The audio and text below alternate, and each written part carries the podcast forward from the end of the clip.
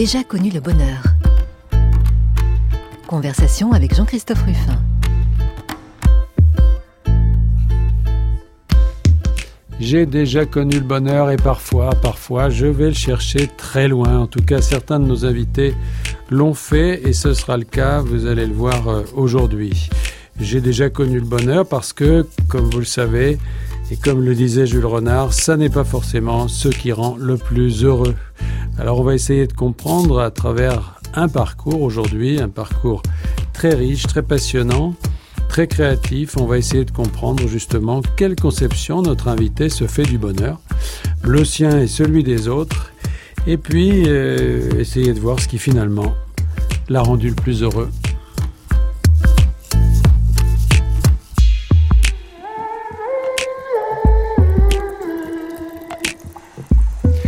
J'ai déjà connu le bonheur, je reçois aujourd'hui Félicité Herzog, bonjour.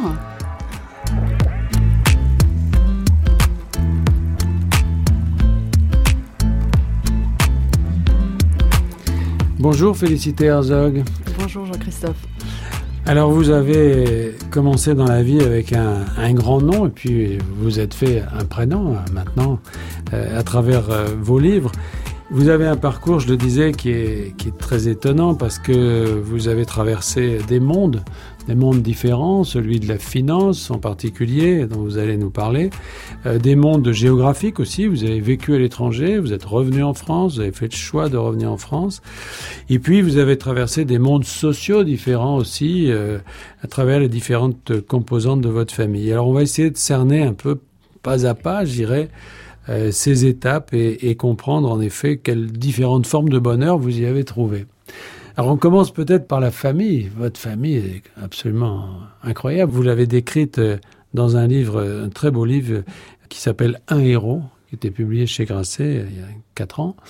Comment vous la décririez, cette famille, en quelques mots? C'est une sorte de constellation d'univers différents. Et pour rebondir sur ce que vous disiez euh, d'entrée de jeu, c'est vrai que j'ai un prénom en plus, euh, Félicité, qui a été une sorte d'injonction à la félicité, ce qui n'est pas un défi absolument facile à relever surtout dans une famille qui une famille très française avec une branche aristocratique euh, un grand explorateur qui est mon père. Euh, Alors vous êtes la fille de Maurice Herzog, euh, qui a été le conquérant de la Napurna, on y reviendra. Donc en 1950, puis ministre, maire de Chamonix, etc. Voilà, des parents en fait qui ont appartiennent à la génération d'avant-guerre, enfin qui ont eu 20 ans entre 20 et 25 ans en 1945, ce qui est inhabituel dans ma génération. Et donc euh, cette famille et l'histoire de cette famille charrie énormément d'événements qui ont marqué ou tourmenté la, mémoire française. Et mon premier livre a été une sorte de, cri euh, pour euh, justement comprendre le cheminement de cette famille. C'est ce qui était dit, ce qui était connu, sa légende, ce qui était aussi ses non-dits. Et euh, je voulais faire la part des choses pour ce premier livre. Alors justement, dans ce livre, un, héros, il y a le télescopage de deux formes de, je dirais pas de bonheur, parce que c'est aussi deux formes d'épreuve, mais en tout cas, il y a d'un côté la France des, des châteaux, la France euh, euh, d'une aristocratie qui remonte aux croisades du côté de votre maman et de l'autre côté avec votre père, cette après-guerre héroïque, gaulliste, de, de, la montagne, etc vous avez vécu, vous, euh, le déchirement de ces deux mondes, là, ou leur télescopage Comment ça s'est passé? J'ai vécu par la force des choses, mais c'est vrai que la rencontre d'un aventurier euh, qui était adoubé par euh, André Malraux, puis par le général de Gaulle, et d'une héritière, disons, classique, ma mère, qui s'appelle Marie-Pierre de Brissac, qui avait quand même grandi dans, dans, un faste incroyable et qui avait claqué la porte de sa famille en, en 45 pour épouser son premier mari qui est Simon Nora, qui est un juif. Et euh, sa famille ne l'avait pas accepté, donc elle avait absolument euh, rompu avec son milieu social pendant une dizaine d'années. Ça, ça a été une expérience extrêmement marquante. Et le produit de cette rencontre, c'est vrai, était euh, tout à fait surprenant et tout à fait insolite dans des mondes quand même très très normés. Mais c'est toute l'histoire de la France d'après-guerre, parce que d'une certaine manière, Euh, il y a une France qui veut se redonner euh, l'espoir. C'est votre père, c'est le modèle euh, de la conquête de l'Himalaya à l'époque. Et puis il y a une France qui a quand même un peu flirté pendant la guerre avec des formes, disons, sinon de collaboration, du moins plus équivoques hein, dans ses positions, non? Ah oui, oui c'est clair.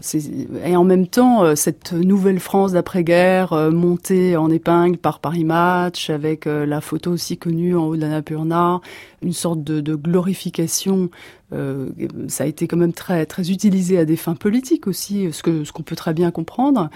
Euh, cette aventure-là n'a pas permis de complètement cacher ce, ce, qui s'était passé pendant la guerre et qui remonte depuis 45 par euh, un intervalle régulier sur la collaboration, ce que tout le monde savait, mais dans des proportions, dans une mesure dont on n'était pas toujours conscient. Et, notre mémoire aujourd'hui est toujours évidemment traversée par euh, ce, ce, désordre de la Deuxième Guerre mondiale.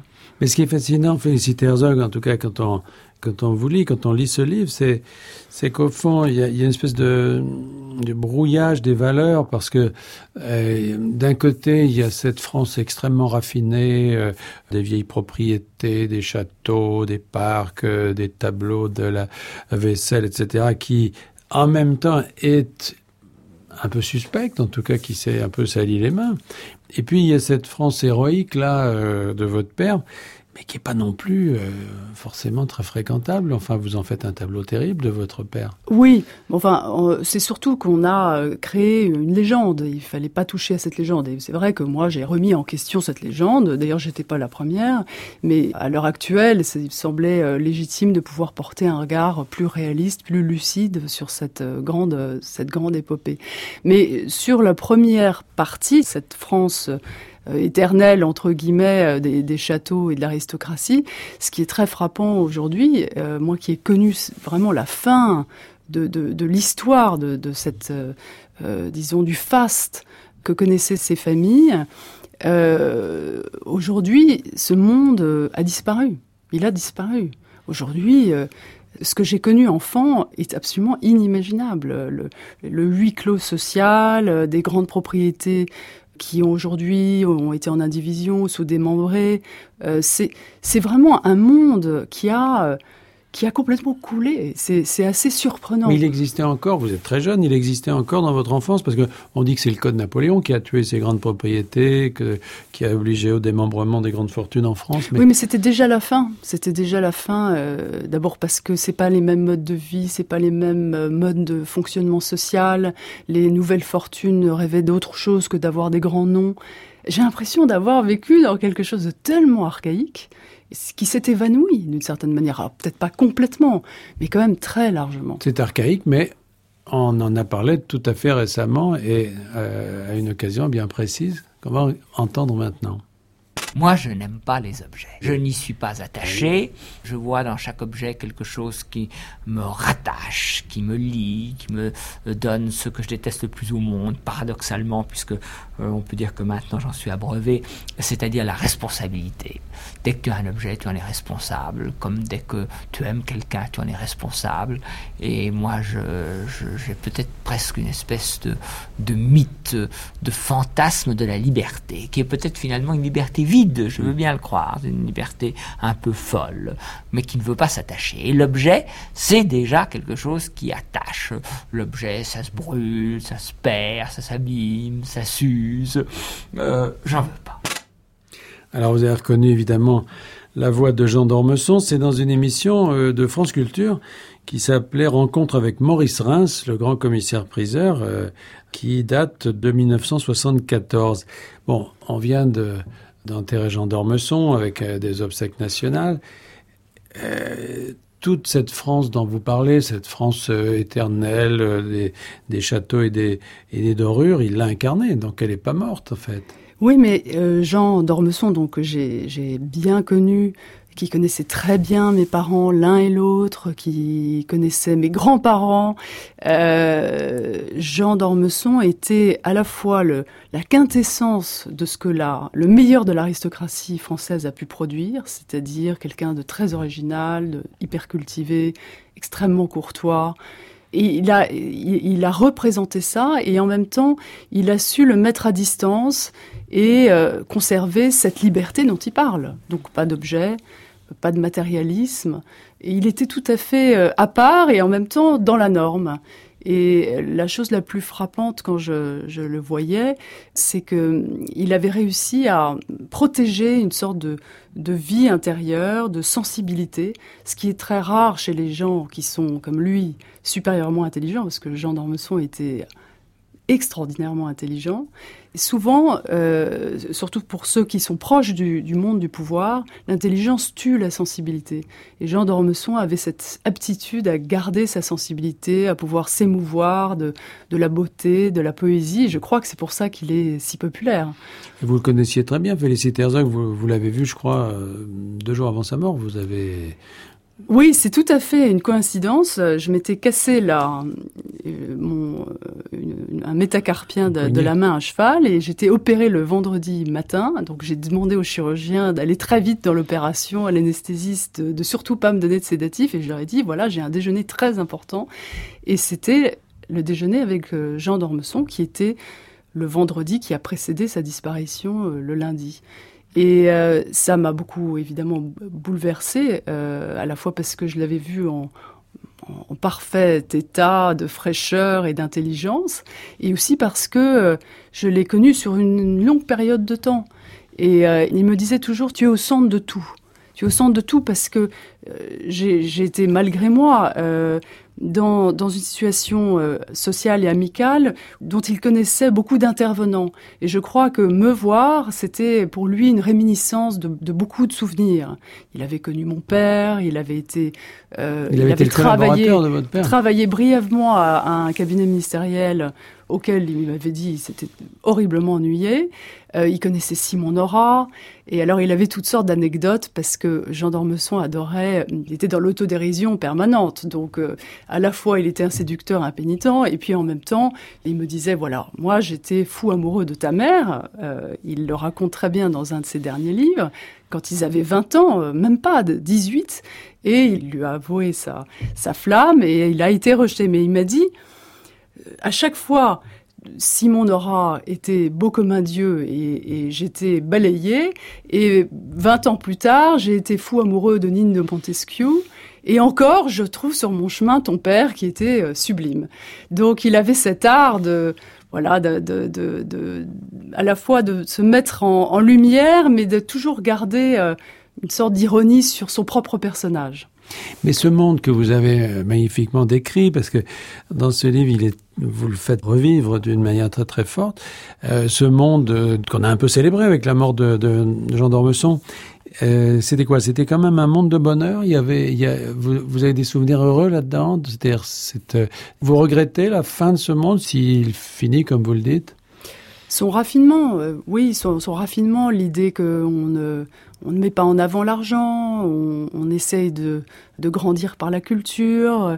Il y a des aspects formidables. Il y avait des aspects formidables d'une une sorte de gentry euh, qui avait su euh, maîtriser l'argent, ce qui n'est pas quand même toujours le cas dans, les, les, fortunes qu'on voit s'accumuler. Donc oui, il y a des, aspects qui sont aussi de protection de la beauté, du culte même de la beauté, de l'art.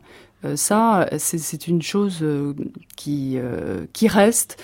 Mais on peut pas dire que ce soit seulement du positif. Il y a évidemment, euh, bon, euh, c'est un monde aussi clos. Et, pendant des années, quand j'ai écrit mon premier livre, il a fallu que je relise les, les mémoires euh, et les livres qui ont été écrits sur la duchesse d'Uzès, qui était la grand-mère de mon grand-père. Et la duchesse d'Uzès, quand on lit ses mémoires, c'est un, elle, évolue dans un monde où tout n'est que nom, naissance, et, et si on n'en fait pas partie, on n'en fait juste jamais partie. C'est c'est un monde très cruel. Voilà, je pense que on est mieux en République, on est mieux en démocratie, et c'est très bien que ce soit euh, ouvert. Mais et au fond, le mariage avec votre père, cette espèce d'irrigation par par cette nouvelle énergie née après la guerre euh, dans, le sillage du gaullisme et de la libération, c'était une ultime tentative pour donner encore un avenir à ce monde? Vous voulez dire une, une nouvelle tentative de le poursuivre De le poursuivre, oui. Oui, parce que c'était un, il était euh, avec le général, donc euh, le général de Gaulle avait une- un tel prestige que ça valait tous les adoubements et toutes les naissances. C'était une renaissance, mais euh, c'était quand même pas un mariage tout à fait dans la norme. On, on peut pas dire. C'est un, c'était un mariage hors norme. Euh, je ne sais pas si d'ailleurs c'est pour ça qu'il n'a pas duré, mais, euh, mais c'est ce que j'ai essayé de raconter dans ce premier livre. C'est le, c'est- une histoire assez extraordinaire, mais très éloquente sur la France, mais très extraordinaire au plan humain. Mais il y a ce mélange, effectivement, quand on vous lit, à la fois de une sorte de volupté, de la voilà, de l'aisance, de la richesse, etc., et en même temps une euh, terrible, euh, une sorte de malheur euh, dont votre frère va, va être en quelque sorte le, le réceptacle, le foyer, puisque c'est lui qui va, d'une certaine façon, en payer le prix. Oui, beaucoup de. C'est pas une génération en plus euh, qui était très portée à la psychanalyse ou à la psychologie. Euh, Tous ces gens sortaient de la guerre, alors soit ils avaient été très protégés, mais quand même ils l'avaient subi et ils en étaient euh, parfois euh, euh, humiliés ou mortifiés à la libération, ou alors ils avaient combattu. Mais dans les deux cas, c'est une génération qui de gens qui étaient quand même assez assez durs. Et c'est vrai que face à des pathologies comme la schizophrénie dont mon frère était victime, il n'y a pas eu beaucoup de compréhension et il y a eu un déficit total de, lucidité. On a vécu dans une sorte de déni général, d'autant plus qu'il fallait que la, le show must go on. Il fallait que ce soit euh, une famille toujours aussi prestigieuse et donc euh, un élément qui n'était pas dans la norme était euh, exclu d'office. Alors il est exclu par la maladie, par la folie et, et par la mort, mais vous, vous êtes exclu autrement, vous êtes exclu finalement en, en prenant la fuite, d'une certaine manière.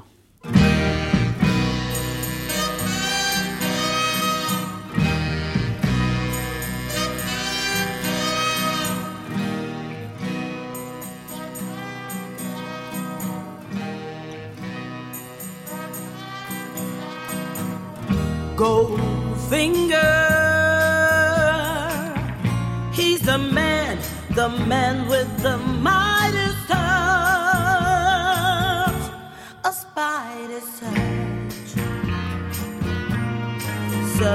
cold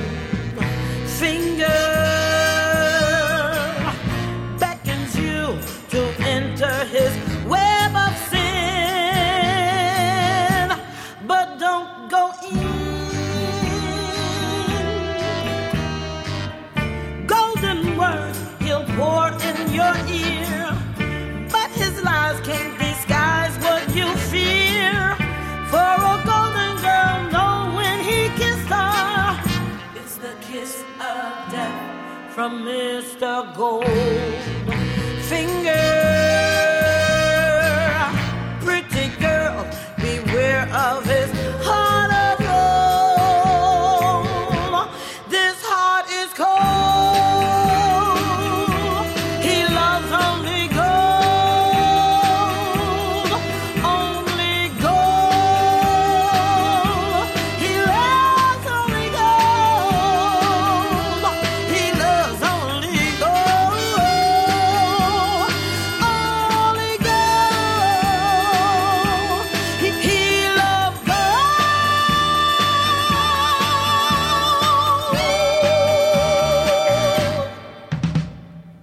On est loin de Jean d'Ormesson, Félicité Herzog, là on était avec euh, Goldfinger, le, loup de Wall Street, le film de Martin Scorsese, et on entendait chanter Sharon Jones et The Dap Kings. Alors pourquoi, pourquoi cette transition? Bah parce que parce que vous avez pris la fuite euh, vers ce monde-là, quoi, vers Wall Street. Oui, ça a été, je me souviens très bien, j'avais, je sortais de Sciences Po et euh, immédiatement après Sciences Po, en fait, j'ai eu un passage euh, au Figaro parce que j'ai travaillé pour Alain Perfit. Et en fait, euh, l'idée c'était bien que je fasse du journalisme, que j'évolue voilà à Paris dans ce milieu-là. Et est-ce que c'était l'exiguïté du milieu français? Est-ce que c'était euh, mon passé familial. Toujours est-il que j'ai décidé de prendre le large. Et le large, ça voulait dire aller travailler d'abord à Moscou, ensuite à New York. Et c'était surtout faire de la finance, parce que la finance est beaucoup plus internationale. Et on pouvait partir à l'époque très jeune dans des, pays, euh, toutes sortes de pays différents, euh, développés ou, ou, moins développés, pour faire de la finance. Alors c'est pas parce que j'étais particulièrement douée pour pour la finance, mais je me suis accrochée. J'ai moi qui étais quand même très littéraire, je me suis mise à faire des modélisations euh, sur Excel euh, dans tous les sens, et j'ai j'ai découvert un monde qui m'a permis de, m'émanciper. Ça a été une émancipation de pouvoir avoir ce métier très technique, euh, très financier, avec des gens qui sont quand même complètement enfermés dans l'idée de la, à la fois de la performance boursière et du, et du retour sur investissement. J'ai été euh, happée par ce, ce monde-là et ça m'a permis de me, de me construire, de ne pas être que une fille d'eux, une petite fille d'eux et de sortir du milieu parisien. Oui, mais enfin, vous qui appréciez le, le vieil argent discret, là, on est dans tout à fait autre chose. Là, on est dans le fric, quoi. On est dans, dans le... Vous avez supporté ça? Alors c'est là où l'argent se gagne, c'est pas là où il se dépense. Hein. Mais Ouais, euh, là, on était, oui, c'est vraiment un monde dur, et puis c'est un monde d'hommes, c'est un monde d'intérêt. Euh, et en même temps, c'est vrai que c'est vite superficiel et vide, mais euh, il y a la force du concret, il y a la force de l'action. Et euh, je ne sais pas si je pourrais faire exclusivement de la finance, c'est quand même toujours mon métier aujourd'hui, parce que j'ai toujours besoin de, de réfléchir et de faire appel à, d'autres euh, choses que purement le, le calcul financier. Mais en tout cas, dans ces années-là, pour moi, ça a été un moteur absolument fantastique et la découverte de l'Amérique a été une chose euh, qui m'a transportée. Alors, c'est des mondes que vous avez mis en scène d'une certaine manière, puisque euh, après avoir écrit donc ce premier roman qui s'appelait Un héros, dont on a parlé tout à l'heure, vous en avez écrit un, un deuxième qui s'intitule Gratis, et alors là, que vous avez situé au cœur vraiment de cet univers euh, de la finance internationale. Oui, je voulais raconter ce que c'était que de vivre, de travailler dans ces, ces grandes banques, ou c'est, en, en l'occurrence, c'est un grand fonds d'investissement. Euh, et j'ai sur un principe un peu bizarre d'ailleurs. C'est euh, Oui, enfin, de- la première moitié du livre est très réaliste et elle raconte vraiment la- l'émergence d'un grand entrepreneur, comment est-ce qu'il est financé, comment le, le bluff, le- et en même temps euh, la progression fulgurante. Et puis, euh, c'est un entrepreneur qui se casse la figure à, à un moment et qui revient des années plus tard avec une idée d'une vengeance. Et là, ça me permet de, de rentrer dans un, une partie du roman qui est beaucoup plus d'anticipation et qui évoque ce qui se passe aujourd'hui avec ces grands GAFA, les, Mm. les, euh, les Amazon, les Google de notre époque qui prennent la main sur notre vie privée. Voilà, donc c'est un, un- livre en deux temps. Mais ce qui m'a beaucoup surprise dans ce livre, c'est que j'ai eu beaucoup de retours disant, voilà, c'est un, monde qui est très technique. Et j'ai réalisé que, en fait, sauf les gens qui sont dans ces métiers-là, la plupart des gens ne comprennent pas euh, cette, euh, euh, ce paysage composé de fonds d'investissement, de banques, de marchés financiers. C'est très abstrait pour la plupart des gens, mais ça a une emprise énorme sur, euh, sur nos vies. Et c'est ce que j'ai voulu euh, raconter. Parce que je suis partie très jeune là-bas, j'ai été balancée dans ce, ce monde-là. Et quand je dis balancée, balancée rudement, parce que quand on a une vingtaine d'années, on travaille absolument jour et nuit, 7 jours sur 7. Enfin, c'est très très violent comme expérience.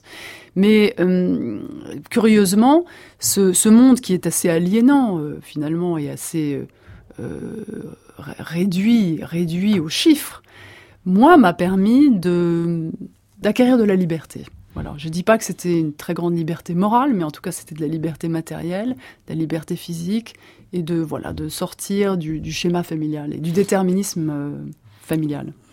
Mais en même temps, on passe pas son temps dans ces milieux à, à travailler, même si on travaille beaucoup. Il y a aussi euh, la manière de vivre, il y a aussi euh, la manière de justement de dépenser cet argent qu'on a gagné. Et là, on est dans tout à fait euh, autre chose que ce que vous aviez connu pendant l'enfance. Là, c'est claqué d'une certaine manière. C'est donc comment vous avez vécu ça vous? Ce qui est incroyable, c'est que quand j'ai démarré, euh, on était dans les années 92-93, et toute l'évolution du monde financier depuis ces années-là n'a été que euh, crescendo. Alors de temps en temps, il y a une crise atroce qui euh, provoque de la ruine et des, euh, des dommages collatéraux, mais enfin, grosso modo, la sphère financière est devenue, c'est complètement dilatée, et sans vouloir verser dans des critiques euh, populistes contre la finance qui n'ont pas lieu d'être, parce qu'il faut avoir une finance qui soit bien régulée et utile, c'est vrai qu'il y a eu beaucoup d'abus beaucoup d'abus et le pouvoir politique n'a pas toujours réussi, le régulateur n'a pas toujours réussi à faire en sorte que les gens soient pas euh, euh, payés de manière tout à fait anormale, euh, qu'on puisse gagner de l'argent en dormant, puisque selon la célèbre expression. Et ça, c'est un vrai sujet moral, parce que on voit bien qu'aujourd'hui, les inégalités ont absolument explosé dans, dans le monde. Et en même temps, on ne peut pas casser le mécanisme qui permet la croissance, qui permet l'enrichissement de tout le monde, de chacun. C'est un, vrai sujet de, réflexion. Et, et dans Gratis, je le, dans mon deuxième livre, je, l'aborde, mais, mais disons de manière très romancée. C'est plutôt dans mon troisième livre dans lequel je, je parle de ce sujet-là. Mais moi, ce qui m'intéresse beaucoup, euh, Félicité Herzog, dans les descriptions que vous faites de ces milieux, et pour en revenir à notre petit fil conducteur de bonheur, c'est de savoir si finalement ces nouveaux milieux euh, internationaux euh, ont, réussi à créer eux aussi un art de vivre ou comme celui euh, différent, mais comme celui que vous aviez connu dans votre enfance, ou bien est-ce que c'est vraiment une espèce de monde sauvage en fait, ce monde de la finance? Le nouvel argent a tendance à être quand même très brutal et très matérialiste, à mon avis. Et c'est vrai que le vieil argent, il n'y a pas eu cette euh, accumulation de générations, de Et les deux n'ont pas conflué, c'est-à-dire qu'on n'a pas retrouvé. Rarement, je, je trouve rarement, oui, il y a beaucoup de fortunes aujourd'hui qui ont acheté de la respectabilité en investissant dans l'art, en investissant dans la philanthropie. Il y a énormément de philanthropie euh, aux États-Unis, notamment. Mais est-ce que ça, ça provoque de la sophistication culturelle et de l'éthique? Euh, Pour l'instant, on n'en est pas tout à fait là. Euh, je, pense qu'on peut pas avoir une sorte de jugement euh, général. Bien sûr, il y a des cas particuliers, mais grosso modo, l'argent rapide ne permet pas toujours euh, d'accéder à la culture comme c'était le cas autrefois, parce que les, les nouvelles fortunes, en gros, se mariaient avec les vieux noms. Aujourd'hui, euh, tout le franchement, c'est pas du tout le, sujet, et, c'est vrai qu'il y a, beaucoup d'excès, mais en même temps, euh, ça fait travailler toutes sortes de filières différentes, donc on peut pas non plus pleurer sur le sur le sujet. Alors vous avez été très loin, Félicité Herzog, dans, euh, dans, dans cet éloignement, dans cette, euh, dans cette rupture presque, hein, euh, on pourrait dire, avec la France. Vous avez même poussé le, le sacrifice jusqu'à épouser un Anglais, en, en première noce en tout cas. Et puis, euh, quand même, vous êtes revenu.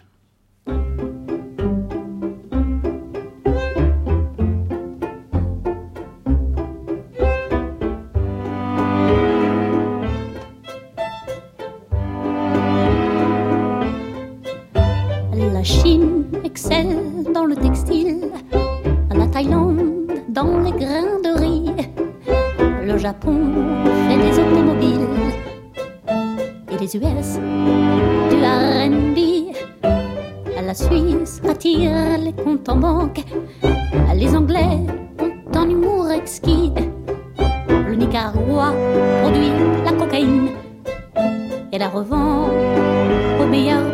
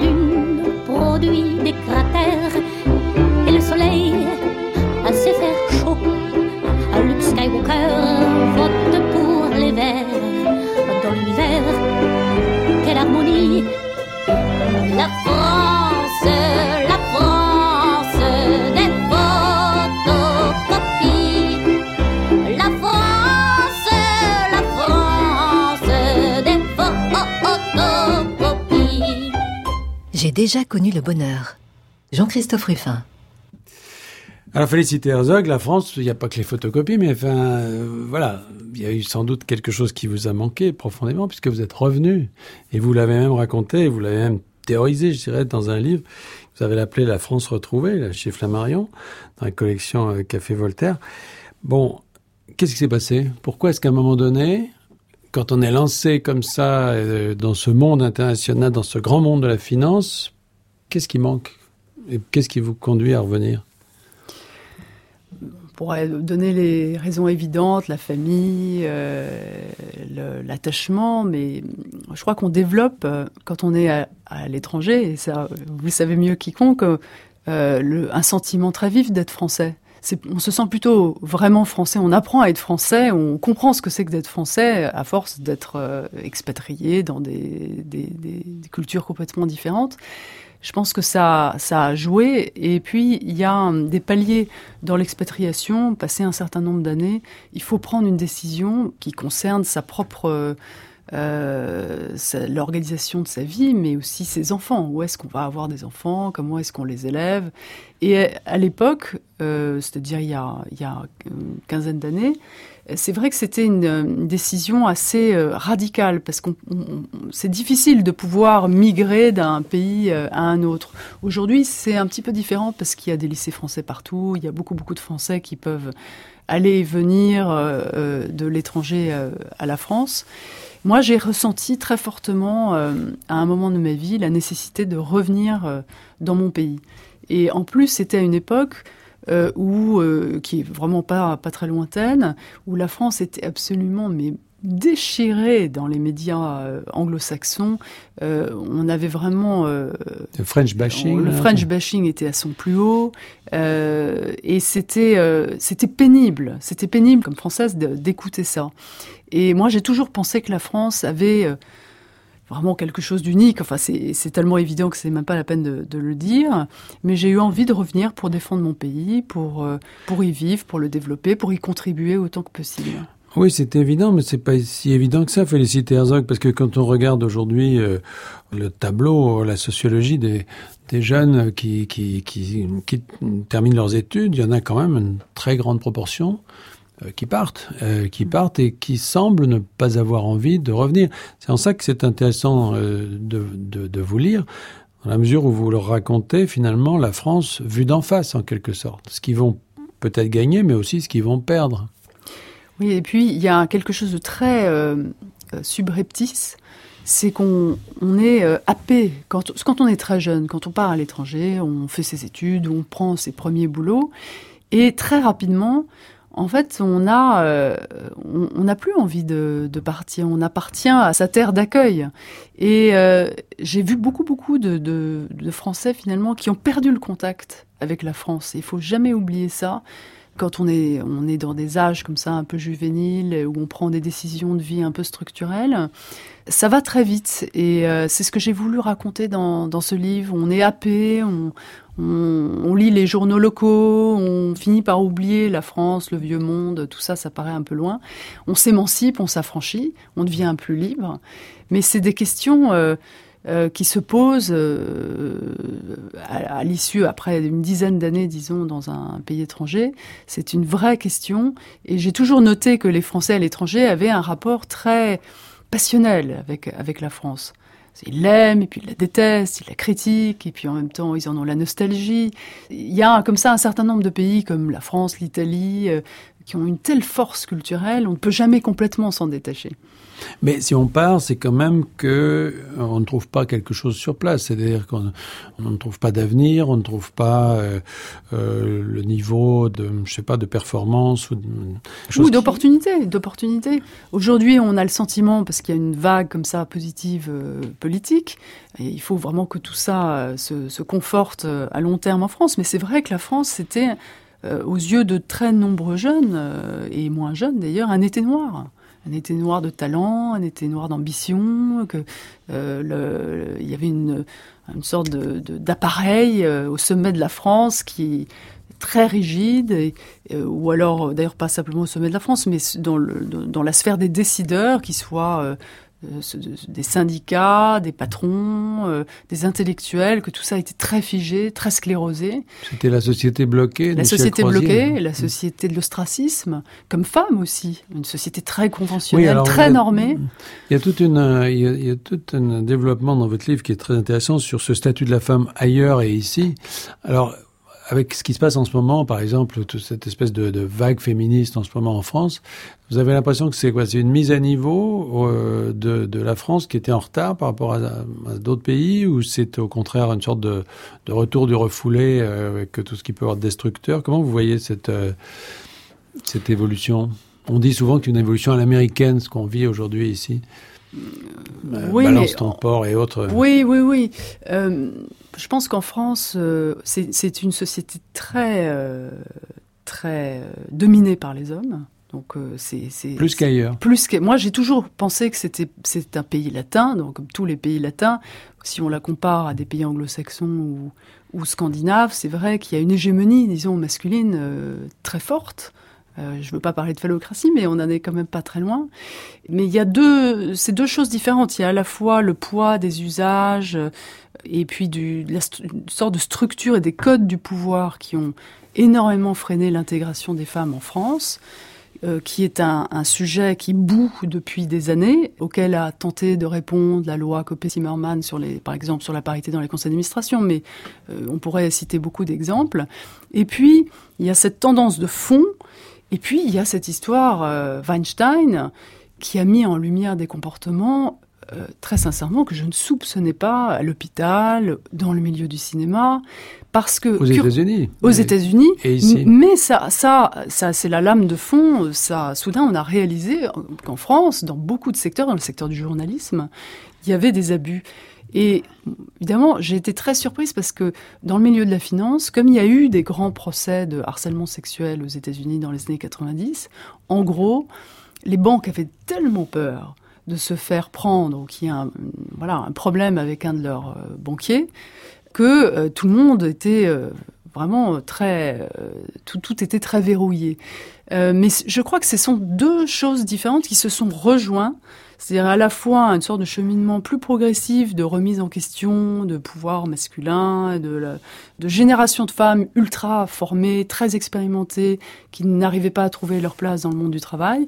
Et puis cet épisode, cette affaire Weinstein qui est absolument euh, folle et, un peu euh, un peu hystérisée. Ça part dans tous les sens. On ne sait plus de quoi on parle puisque tout ça passe à travers les réseaux sociaux. Et c'est une immense libération de la parole. Maintenant, comment est-ce que ça va atterrir euh, Est-ce que ça va produire des effets concrets positifs pour les femmes et pour les hommes?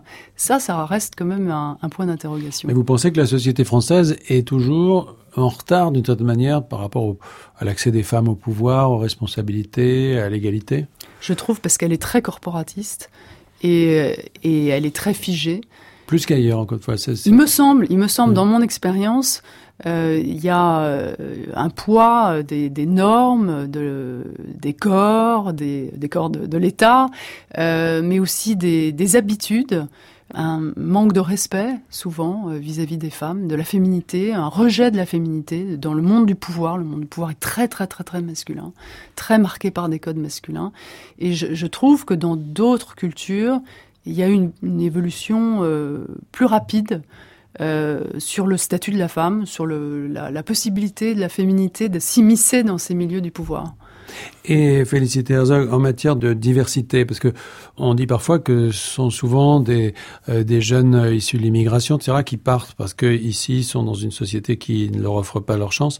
Euh, vous avez l'impression que c'est vrai? Quel regard vous portez vous en, en revenant justement, en regardant la France de l'extérieur par rapport à ça Cette manière, est-ce que la machine a intégré Est-ce que le creuset français existe toujours ou est-ce que c'est complètement bloqué ça aussi? On sait le creuset de la- l'intégration, euh, l'ascenseur, ce qu'on a, toujours appelé l'ascenseur social, ne fonctionne pas pour les, minorités. euh, Je ne sais pas pourquoi est-ce qu'on les appelle les minorités visibles, les minorités tout court. Euh, c'est un, sujet majeur et qui n'est pas simplement trait aux usages, mais simplement à la difficulté pour des enfants d'immigrés ou de la première ou de la deuxième génération de trouver leur place à l'école puisque le grand vecteur d'intégration, c'est l'école, c'est l'université. Et tant qu'on n'a pas réformé euh, la capacité d'éduquer, d'instruire, de, de promouvoir des, des individus, quelle que soit leur naissance, leur confession, leur nom, ça ne marchera pas. Avec quand même un paradoxe, c'est que euh, vous êtes revenu en partie, euh, en partie, mais pour la qualité de l'école en France. C'est-à-dire que euh, vous avez parlé de, la scolarisation des enfants, etc. Et on, voit ça souvent dans, euh, certains pays, les, gens mettent leurs enfants dans les lycées français, etc. Parce qu'il y quand même une. C'est vrai parce que on a un élitisme que tout le monde connaît. Donc quand on a la chance d'accéder à des très bonnes écoles ou de évidemment, c'est un enseignement euh, qui est différent de ceux d'autres pays parce qu'il y a plus de culture, parce qu'il y a un niveau d'exigence euh, qui est très fort. Mais on connaît le, problème majeur de la France, c'est qu'il y a un décrochage scolaire. Je suis pas une spécialiste de l'éducation, mais il suffit de, voir ce qui se passe autour de nous. C'est un système à deux vitesses, et, euh, ça, c'est une chose qui aujourd'hui est traitée par l'actuel gouvernement, et j'espère qu'il réussira, parce que c'est ça qui permettra diversités, à la diversité de s'asseoir dans la société française. En tout cas, féliciter Herzog avec ce parcours, euh, on pourrait dire circulaire, qui, qui vous a fait euh, partir très loin et revenir ici. Vous avez un regard très, euh, très, très aigu et très riche sur la France. Et finalement, la question que j'ai envie de vous poser, c'est est-ce qu'on est encore heureux dans ce pays? C'est-à-dire, où est-ce que vous avez trouvé le bonheur dans tout ça? Où est-ce que vous avez été la plus heureuse? Dans quelle de votre vie? Ah, J'ai éprouvé un grand bonheur à écrire. Ah, j'ai le, goût du beau français, qui demande beaucoup, beaucoup de travail. En tout cas pour moi, énormément de travail. Mais ça, c'est un grand bonheur. L'idée aussi de transmettre à mes enfants euh, ce que c'est que la France, de leur faire euh, connaître euh, ce pays extraordinaire, c'était une source de bonheur. Et puis, euh, j'ai la chance de pouvoir faire des choses différentes, donc du business, d'écrire, de vie familiale, euh, beaucoup de sport. Et ça, de pouvoir passer d'un univers à un autre est très enrichissant et donne de la liberté. Et là, on rejoint ce que Jean d'Ormesson avait toujours dit euh, et qu'on a écouté au début de l'émission, c'est que cette, euh, cette, volonté, ce désir de liberté, il faut l'entretenir, le, il faut le cultiver, il faut le, construire. Et ça, je pense qu'en France, on, peut faire ça. En tout cas, on voit avec vous, à travers vos livres, que ce monde que vous dites euh, mort est, disparu, euh, ce monde euh, d'une France que Jean d'Ormesson incarnait, eh bien, il continue sous d'autres formes aussi, et sans doute aussi à travers vous. Merci, Félicité Herzog. Merci, Jean-Christophe.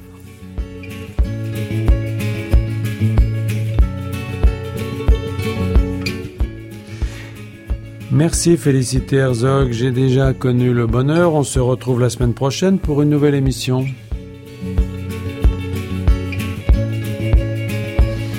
Vous pouvez nous réécouter sur le site de France Culture ou sur l'application Radio France Podcast. À la technique aujourd'hui, Delphine Baudet, à la réalisation Thomas Beau, attaché d'émission Thierry Beauchamp. Je vous retrouve la semaine prochaine pour une nouvelle conversation autour du bonheur. Dans quelques instants, une histoire particulière.